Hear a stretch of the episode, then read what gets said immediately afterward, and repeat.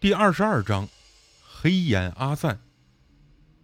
那个黑眼师傅正把活鸡握在手里，一手紧握鸡身，一手捏着鸡脖子，就像是抻面条似的用力抻长。那只可怜的鸡脖子被抻得像皮筋儿，还在拼命地挣扎着。黑眼师傅把鸡脖子放在嘴里，隔着毛和皮就开始撕咬，没几口就把鸡脖子咬破，血管破裂。这积雪像水枪似的喷出来，溅了黑眼师傅一头。他也不在意，好像啊已经习惯了。大志看的是脸白口干，呼吸急促，双手一个劲儿的发抖。黑眼师傅把鸡脖处的伤口翻过来，对准地面上放着的一个黑乎乎的东西，将积雪滴洒在那个东西上面。只滴了几下，黑眼师傅就站起身走出了屋。我连忙拉着大志退回来。黑眼师傅出屋，把那只还在喷血的活鸡扔到了一边，又打开笼子，拉出一头小猪仔。那猪仔用力哼哼着。黑眼师傅把猪仔抱进屋，大志浑身哆嗦，看了我一眼，眼神中充满着疑问和恐惧。我很明白他的意思，人真是一个奇怪的动物。虽然我们俩都很害怕，但仍然同时把脚步慢慢地挪向那间屋子。方刚在旁边看着。脸上都是幸灾乐祸的表情。这回黑眼师傅，连门都没怎么关，可能是知道我们想看吧。黑眼师傅把肥嘟嘟的猪仔翻了个身，举起来，肚皮朝上，张开嘴猛咬猪仔的脖颈动脉处。那头猪仔疯狂地叫起来，比大猪叫的还惨还响。猪仔的动脉血管也破了，血喷如泉涌，那血呀，可比鸡血多。黑眼师傅的满脸都是血，就像用血洗过脸似的。黑眼师傅再用牙齿把猪仔的肚子咬破，伸手进去掏出血淋淋的内脏，什么肠、肚、肝之类的东西也分不清。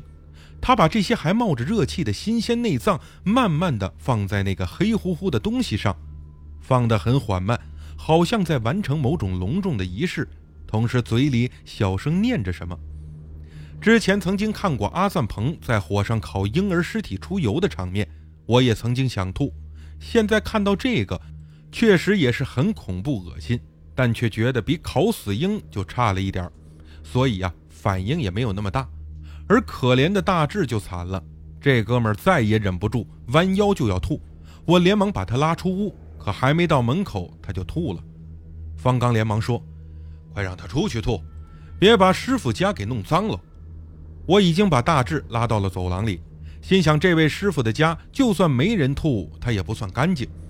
大志双手扶着膝盖，在走廊的一个自来水池里吐了半天才缓过来，喘着气对我说：“呃，我我我不行了，我得走，我这胃里太难受了，太难受了。”我笑着说：“你这就受不了了？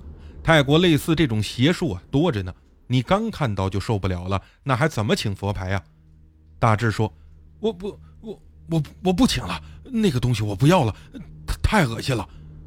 我撇了撇嘴，哼，随你的便，去留随意，反正你的人生还在你自己手里掌握着。大志用手扶着墙壁，又喘了半天气，慢慢的平静下来。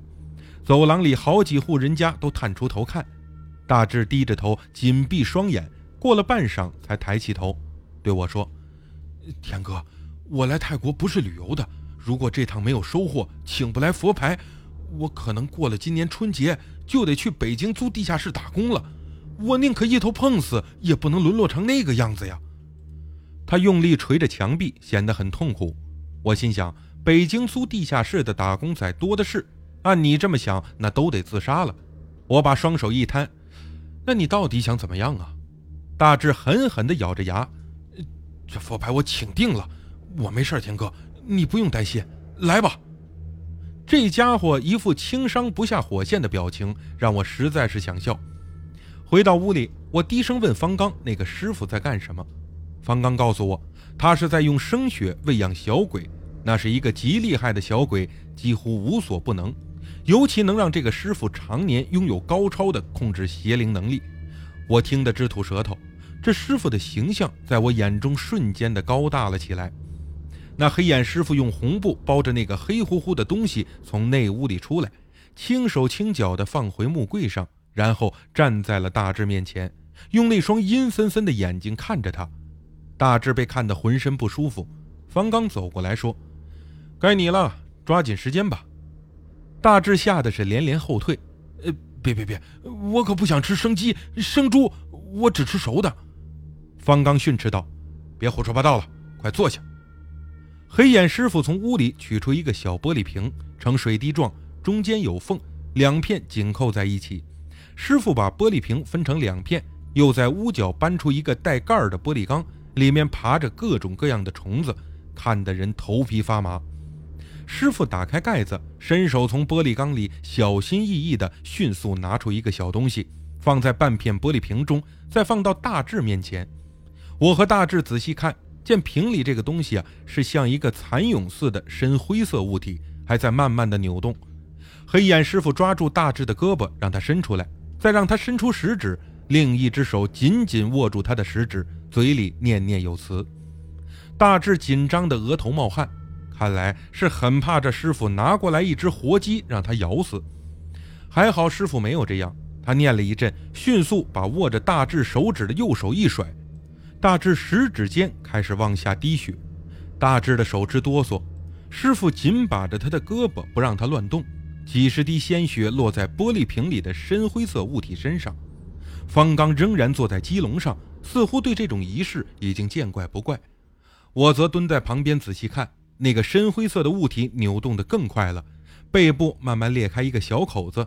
黑眼师傅连忙把另外一片玻璃片紧扣在上面，再次合为一体。黑眼师傅从抽屉里找出一根细细的银项链，把玻璃瓶挂在了链端。